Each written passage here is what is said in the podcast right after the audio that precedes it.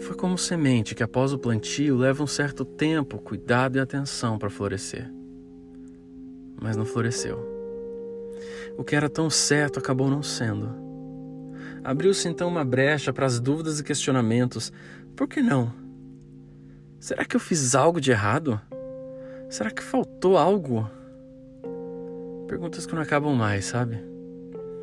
O que acaba mesmo é a sua vontade de entender, chegando ao ponto crucial de se perguntar: será que eu devo plantar outra semente?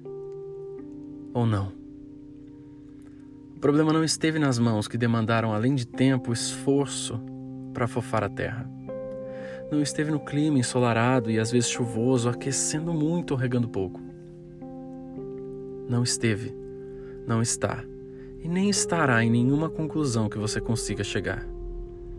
Fato é que sem tempo e esforço, nada caminha ou cresce.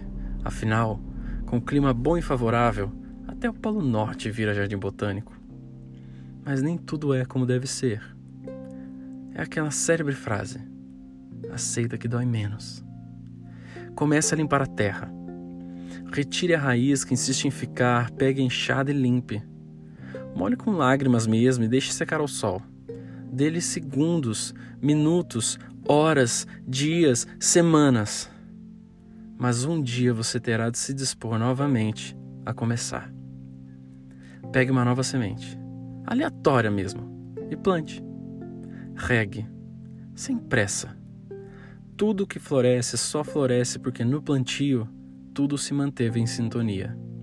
E agora? Relaxa Acalme-se. Respira. Olha, já dá para ver. O que será uma flor? Uma árvore? Não importa. Afinal, plantamos esperança de sorrir, de rir, de cuidar, de ser cuidado, de amar e principalmente de ser amado. Um beijo e até já.